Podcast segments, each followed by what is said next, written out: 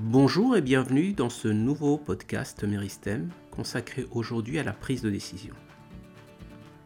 Nous avons tous au moins une fois connu quelqu'un ou vécu nous-mêmes une situation où nous avions envie de faire autre chose de notre vie. Par exemple, quand nous trouvons notre travail trop routinier et qu'il ne nous amène plus de satisfaction. Nous avons alors le choix entre quitter ce travail qui est stable, nous apporte une certaine sécurité financière et un tissu social confortable, et tenter de vivre autre chose, encore inconnu, mais potentiellement plus passionnant et ouvrant de nouvelles perspectives. Bref, cette situation va nécessiter une prise de décision, car nous avons une situation d'inconfort et que nous ressentons le besoin de changer. Mais au moment même de dire ⁇ Bon, je vais le faire, je me lance ⁇ arrive dans notre esprit tout un ensemble de doutes. Et si je ne trouve rien d'autre? Et si ça ne plaît pas? Et si je n'y arrivais pas? Parallèlement, on sait bien que le statu quo n'est pas la solution, qu'on ne va pas pouvoir tenir longtemps comme ça, que ce n'est plus possible. Nous voilà alors confrontés au paradoxe de l'âne de Buridan. Jean de Buridan, philosophe français du XIVe siècle, a illustré cette incapacité de prendre une décision par une légende, selon laquelle un âne est mort de faim et de soif entre un seau contenant de l'avoine et un seau contenant de l'eau, faute de choisir. Mais qu'est-ce que prendre une décision? Prendre une décision de façon sérieuse est un instant dans lequel notre être tout entier s'engage dans une certaine direction. Je dis de façon sérieuse car je ne parle pas de prendre une décision à la légère, juste pour parler, mais d'un réel engagement qui va générer des actions et avoir des conséquences. Le cadre d'une prise de décision est l'ensemble de toutes les options possibles. Il peut en avoir 2, 3, 4, 5 ou même beaucoup plus. Et plus nous avons de possibilités, plus le choix et donc la décision sera difficile. Et c'est exactement ce que nous sommes en train de vivre dans notre contexte actuel. En effet, les changements technologiques et les innovations, tels que les smartphones et les tablettes, ne font qu'exacerber notre pléthore de choix. La connectivité constante et la surconsommation de données en temps réel et de médias sociaux nous inondent de données tout en limitant le temps de l'autoréflexion et du repos. Résultat Une prise de décision plus difficile pouvant même conduire à une fatigue décisionnelle et aller jusqu'à une certaine paralysie. Ce paradoxe du choix est exacerbé par le fameux et si.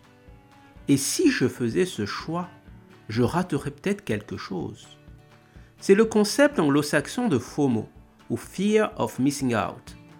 Inventé en 2004 par un étudiant de Harvard, Patrick McInnes, la peur du FOMO est définie comme l'angoisse qu'un événement passionnant ou intéressant puisse simultanément se produire ailleurs, souvent suscité par des publications vues sur les médias sociaux. Cette définition s'est étendue au-delà des limites des médias sociaux et est maintenant omniprésente dans notre vie quotidienne. Les premières études montrent que l'effet du FOMO peut paralyser notre capacité à prendre une décision, car quelque chose de mieux pourrait arriver. En clair, on décide de ne rien choisir en attendant que quelque chose de mieux se produise car on a vu sur LinkedIn, Facebook ou Instagram que cela pouvait arriver. Et comment donc cette non-prise de décision affecte le bien-être? Le fameux et alors du FOMO peut conduire à divers stades et degrés de désespoir et d'impuissance. Mener sa vie à partir de ce FOMO peut affecter la résilience ou la capacité à rebondir. On est alors accablé de fatigue, de stress et même de sommeil perdu les images sur les réseaux sociaux ne font qu'aggraver ce sentiment de dépassement. FOMO augmente non seulement l'anxiété quant à l'expérience manquée, mais diminue le plaisir momentané de l'expérience actuelle. Alors comment faire face à tout ça?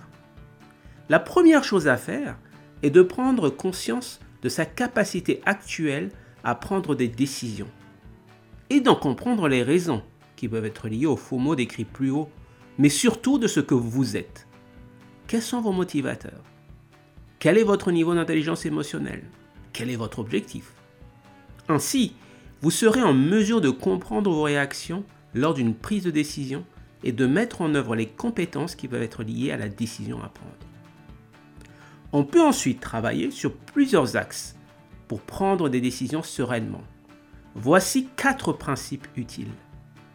Premier principe, faire la distinction entre les vrais et les fausses options.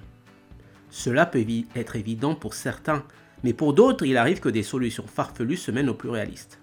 En fait, vous êtes probablement confronté à beaucoup moins d'options que vous ne le pensez. Prenons un exemple concret. Un de mes amis voulait changer de poste et m'assurer qu'il correspondait à 10 jobs sans problème, qu'il avait l'embarras du choix. Quand je lui ai demandé de montrer une offre d'emploi solide qu'il pourrait accepter, eh bien il en était incapable. Il est revenu les mains vides. Deuxième principe. Faire la distinction entre le risque et l'incertitude. Le risque signifie que les probabilités d'événements sont connues. L'incertitude signifie que les probabilités sont inconnues. On peut faire des calculs avec le risque et décider de prendre ou non un pari, mais pas avec une incertitude. Malheureusement, la plupart des décisions de la vie impliquent l'incertitude plutôt que le risque. Risque qui s'imite généralement aux jeux de casino, tirage au sort ou aux manuels de statistiques. Nous devons donc apprendre à décider avec des informations imparfaites et complètes. Et incomplètes, pardon. Troisième principe. Rédigez vos critères idéaux avant de regarder les options disponibles. Écrivez ce que vous ne voulez pas poursuivre dans la vie. Il est souvent plus facile de trouver ce que vous ne voulez pas plutôt que ce que vous voulez faire. Prenez le temps de vous asseoir et de réfléchir sérieusement à cela afin de ne le faire qu'une seule fois. Cela vous fera gagner du temps et de l'énergie plus tard quand vous consulterez la liste pour vous aider à éliminer les choix rapidement. Et enfin, quatrième et dernier principe, n'oubliez pas le passé, mais laissez-le aller. La prise de décision rationnelle nous demande de ne pas tenir compte des coûts engagés à ce jour, quel que soit le montant que vous avez déjà investi financièrement ou émotionnellement. Seule l'évaluation des coûts et avantages futurs compte. Apprenez à fermer les portes. Ce n'est qu'alors que vous pourrez ouvrir de nouvelles fenêtres. Sauf pour tirer des leçons utiles, le passé est un coup irrécupérable. Les quatre points ci-dessus sont des conseils rationnels. Mais nous sommes des êtres émotionnels. Et la vie n'est pas un test à choix multiples, mais elle est pleine d'ambiguïtés et de contradictions. Surtout, il est essentiel de prendre des décisions auxquelles vous croyez. Ne vous laissez pas piéger par le bruit des opinions et des dogmes des autres. Ayez le courage de suivre vos convictions. Trouvez vos propres principes directeurs et créez votre propre chemin. Notre temps est limité, ne le gaspillez pas. Le statu quo n'est pas une option. Steve Jobs a déclaré que se souvenir de sa mortalité était l'outil le plus important qu'il ait jamais rencontré pour l'aider à faire les grands choix de la vie et éviter le piège de penser que l'on a quelque chose à perdre.